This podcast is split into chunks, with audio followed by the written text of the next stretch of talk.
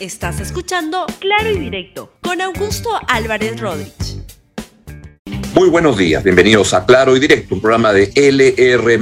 Hoy quiero referirme a la situación complicada del país con una presidencia cada vez más débil y el programa por eso se llama hoy Perú en modo paro. Perú en modo paro. Hoy confluyen varias manifestaciones y, de, reclamos al gobierno por diversos sectores. El más importante de ellos quizás sea el del paro de, eh, de los transportistas de carga pesada.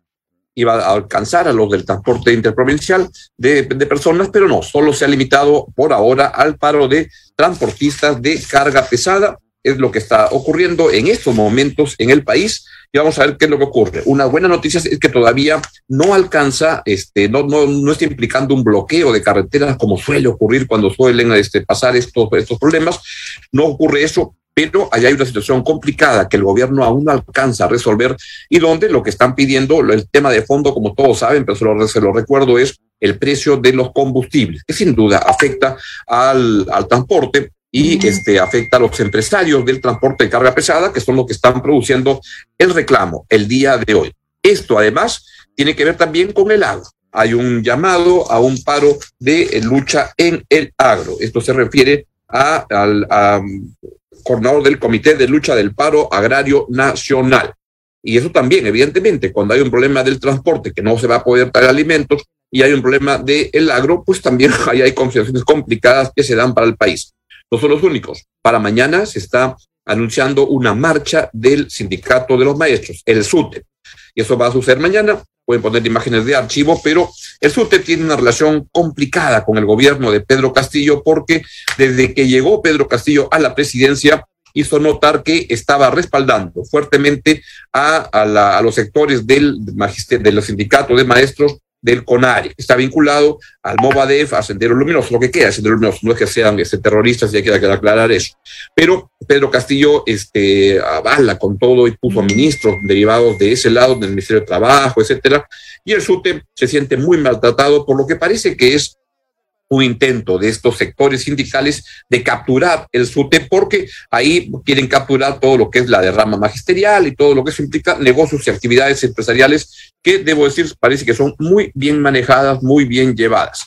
Junto con ello, Además, tenemos que se está calentando otra vez, recalentando la situación en la minería y las bambas. Es otro espacio importante donde se están anunciando que la tregua que se había planteado pues estaría resquebrajando y ahí eso también se vuelven a entrar otras comunidades que van tomando las instalaciones, los terrenos eh, asignados a la, a, la, a la empresa y esto evidentemente provoca convulsión en zonas importantes del país. Entonces, cuando ocurren estas cosas, mi interpretación, ¿cuál es? Mi interpretación es que se percibe a un gobierno tremendamente débil, percibe muchos sectores, un gobierno que no tiene capacidad de manejar las cosas y entonces todos dicen, vamos a aprovechar esto para poder plantear reclamos este, legítimos en, la mayoría de los, de los casos, porque claro, los transportistas pues, están muy preocupados por el alza tan fuerte que ha habido en los combustibles, pero este, igual en el agro, donde se ha lanzado una segunda reforma agraria, que la verdad que es una tontería total, como lo reconocen dentro del gobierno incluso, y se anunció con bombos y platillos, fue una idea que venía además desde el, la, el plan de gobierno de Verónica Mendoza, esta segunda reforma agraria, la verdad que lo que se ha lanzado es un paquete sin ningún sentido, o, que son pues, paliativos muy menores, que no apuntan a los temas centrales como los que hablábamos con Fernando Sillones el día viernes, que es agua y transporte, maneras de sacar los, los, productos, carreteras, corredores, caminos y, uh, y, agua. Si eso no se, no se corrija, cualquier cosa es este, simplemente pastillitas que no apuntan al tema central. Y esto ocurre además en un contexto, puesto que se está calentando la, las cosas en el país cada vez más, en un contexto en el cual pues este, quisiera antes de, aquí estaba en la, en la pauta, pero pues estén atentos en el switcher, un contexto en el cual se está este, calentando las cosas, pues está muy bien.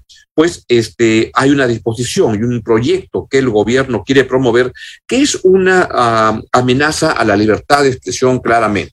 Si podemos poner, por, por favor, lo que está ocurriendo de que simplemente es un proyecto lanzado por ese señor o dirigido por ese señor uh, Aníbal Torres, que es un proyecto para penalizar la difusión de información sobre casos penales. Vamos a aclarar las cosas. Esto, es un comunicado de IPIS, junto que se ha repetido además en todas las instituciones vinculadas al ejercicio del periodismo en el Perú, desde la Asociación Nacional de Periodistas, el Consejo de la Prensa y la Asociación Nacional de Radio y Televisión, porque lo que se está buscando, hay que hablar con toda claridad, lo que se busca es que no se informe sobre los temas de corrupción que están agobiando al gobierno y que se vuelven el tema central, medular, en lo que está planteando a, el, el accionar de Pedro Castillo, quien hoy en día va viendo cómo huir de las, este, de, la, de, las investigaciones para no dar la cara, cuando ya la Fiscalía Nacional, la, la, el fiscal de la Nación, el anterior, y esto va a ser ratificado sin duda por la, la nueva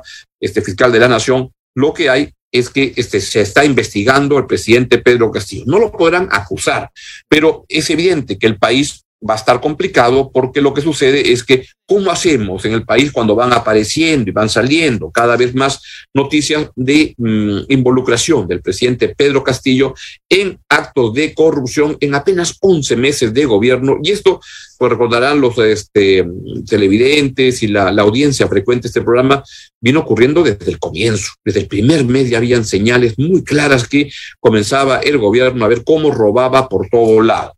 Y esto ocurre que además se está acusando al presidente Pedro Castillo nada menos que de ser el cabecilla de una organización criminal.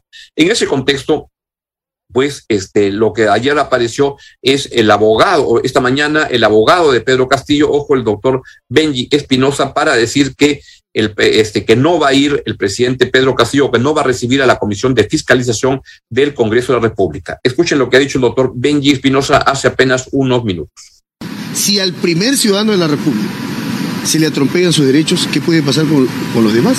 Con los demás ciudadanos, estamos expuestos, estamos en riesgo. Entonces, por esas consideraciones jurídicas es que hemos re recomendado al presidente que no reciba a la comisión, que no preste declaración frente a un órgano que es incompetente, parcializado, que adelanta opinión y que no garantice el derecho a la defensa.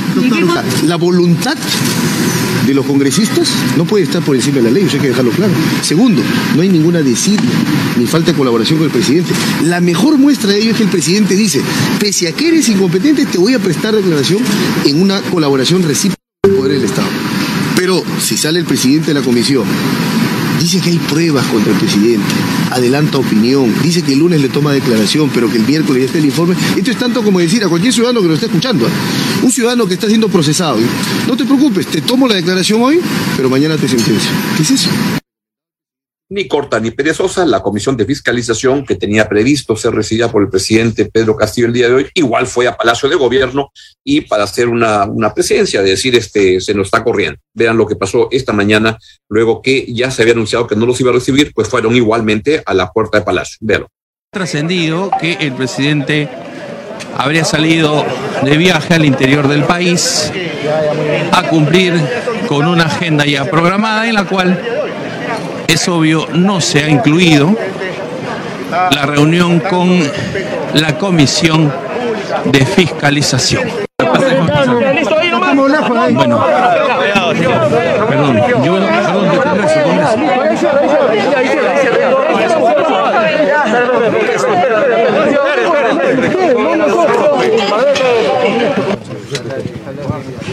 Oficial, buenos días. ¿Cómo le va? Me saluda el congresista Ventura, presidente de la Comisión de Fiscalización. Se está haciendo A ver, cuéntame, Eh, ¿qué le, por estar el presidente ya no, no lo va a sí, atender? se está haciendo las coordinaciones para que sean atendidos por el despacho presidencial. ¿El presidente está? Por favor. No, no sabría decirle eso. Es la única información que me han dado que ¿En cuánto tiempo nos van a atender? Porque mire, estamos aquí ya varios minutos Sí, en estos esperando. momentos ya, en estos momentos. Por favor. Por acá vamos a ingresar, ¿no? Por acá vamos Ahí le van a hacer la, la- este, comunicación y vengo a transmitir. Por favor, en este permítele que sea la verdad posible porque tenemos que seguir cumpliendo funciones. Bien, se le ha comunicado que van a ser atendidos. Esperemos entonces a ver qué es lo que sucede con la comisión de fiscalización. La información que se tiene es que el presidente está en el grupo 8 y bueno, vamos a escuchar al presidente de la comisión. a tomar la declaración al presidente, pero en el transcurso de, de la caminata hasta Palacio recién ha llegado una, una este, citación o un documento formal de que el presidente no se encuentra. Entonces, vea, es lamentable. Es evidente que el, congresista Venturo, que es el presidente de la comisión, fue con toda la, la comisión para hacer un gesto político, porque ya sabían que no los iban a recibir y todo esto al policía que le dicen no va a atender o no es parte de, la, imagen que quieren dar.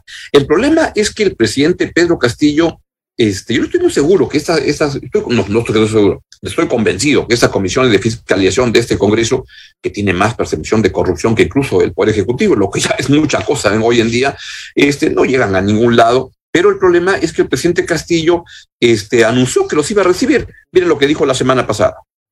Y entiendo también que en el escenario político también se dan cosas que hay que tener toda la autoridad moral para decirla. Y acá, ante estas organizaciones, hoy debo ratificarme ante el país que he venido a trabajar por el, por el Perú, por el Perú y no a robarle a este país. Estoy sometido a una serie de investigaciones. Estoy sometido a una serie de, de, de algunas investigaciones y acusaciones también. Asistiré a todas, iré a todas, porque de eso se trata.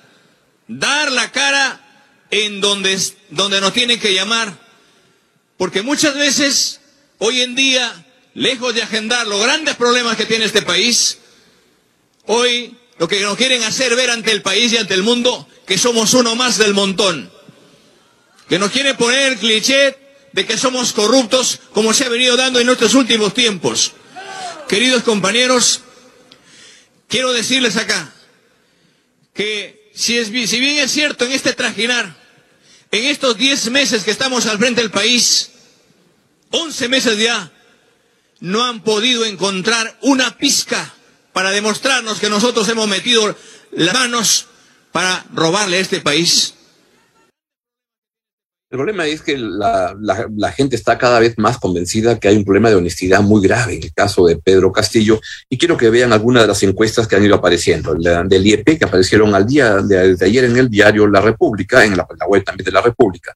Pues la desaprobación al presidente Castillo está en 71%, está casi como va subiendo poquito a poquito cada mes y su aprobación en solo 19%. La otra es muy importante, es la percepción que tiene de honestidad la, opinión pública sobre la honestidad del presidente Pedro Castillo, ya que es relevante que vean cómo ha cambiado esto entre el año 2021, en agosto, cuando recién empezaba su gobierno, y cómo está ahora la cosa.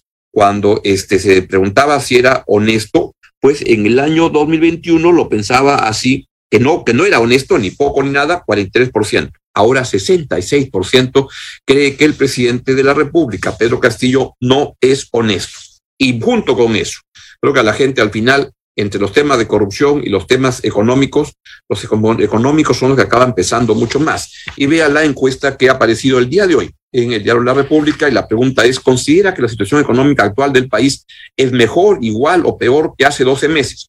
Pues ahora el 78%, 78%, es decir, casi cuatro de cada cinco peruanos cree que está peor. Y vamos con otra encuesta también de la parte económica. La siguiente es, ¿considera usted que su situación económica familiar, la primera era sobre el Perú, esta es sobre su situación, está igual o peor que hace 12 meses? Y bueno, 61% cree que está peor.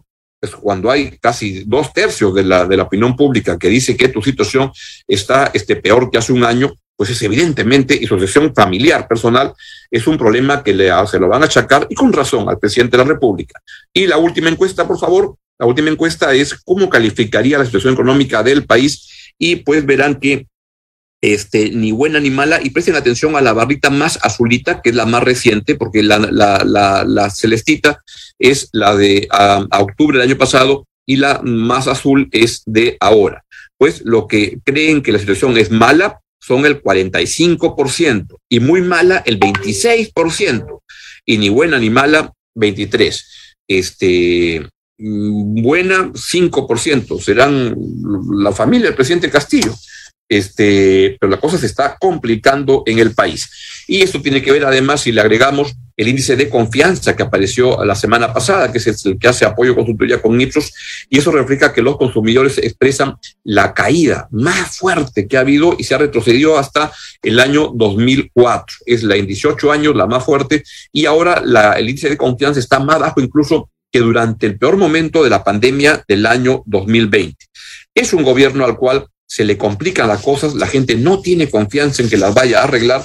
Y les leo la, la, columna de un párrafo de la columna de Mirko Lauer de ahora, que refleja un poco, eh, bastante bien, lo que pasa. Se las leo. Un gobierno que no puede mantener el ritmo de vacunación, ni tratar de importar uria sin tropezar, ni capturar a sus prófugos, ni evitar los asaltos a la minería, ni administrar las alzas de los precios. Ahora se atreve a practicar el juego del tinterillaje antidemocrático Nunca la chambonada de este Ejecutivo han sido tan transparentes. Eso tiene que ver con que el gobierno está hoy en día tratando de ver cómo limita el papel mediante estos proyectos de los fiscales, de los periodistas, de los la Procuraduría General del Estado. El artículo de, de Ricardo Uceda, ayer en el comercio, un estupendo artículo donde refleja cómo se está maniobrando para sacar a los procuradores que puedan significar un problema para la situación este, judicial del, señor Pedro Castillo. Y acá se relata cómo el periodista este, Ricardo Seda este, dio cuenta de que la participación de, Ortiz, es el, procurador del Ministerio de Transportes y Comunicaciones, este, se, le, se le acusa de haber filtrado el audio de la conversación entre Juan Silva, el ministro Juan Silva, y el empresario Samir Villaverde. Y entonces lo que hace el gobierno, como no quiere combatir a la corrupción, hace lo que ha hecho ya antes con el procurador general Daniel Soria. Los vota, los despide. Y ahora quieren imponer pena de cárcel para los que filtren información sobre estos hechos. Es un gobierno que no quiere que se conozcan las cosas y quiere mandar a la cárcel a los que puedan este, participar en difundir lo que está pasando con la corrupción en el país. Así van las cosas. Ya lo último que falta para un panorama tan este, sombrío es que hoy se anuncie que, Gareca no siga al, frente de la, de la, selección peruana de fútbol. Hay una reunión entre el profesor Ricardo Gareca y el presidente de la federación. Ojalá que diga que sí, Gareca, porque ya sería como llover sobre mojado. Bien, así van las cosas y solo me queda despedirme de hoy, agradecerles su presencia y desearles que tengan una buena semana. Hasta mañana. Gracias por escuchar Claro y Directo con Augusto Álvarez Rodríguez. Suscríbete para que disfrutes más contenidos.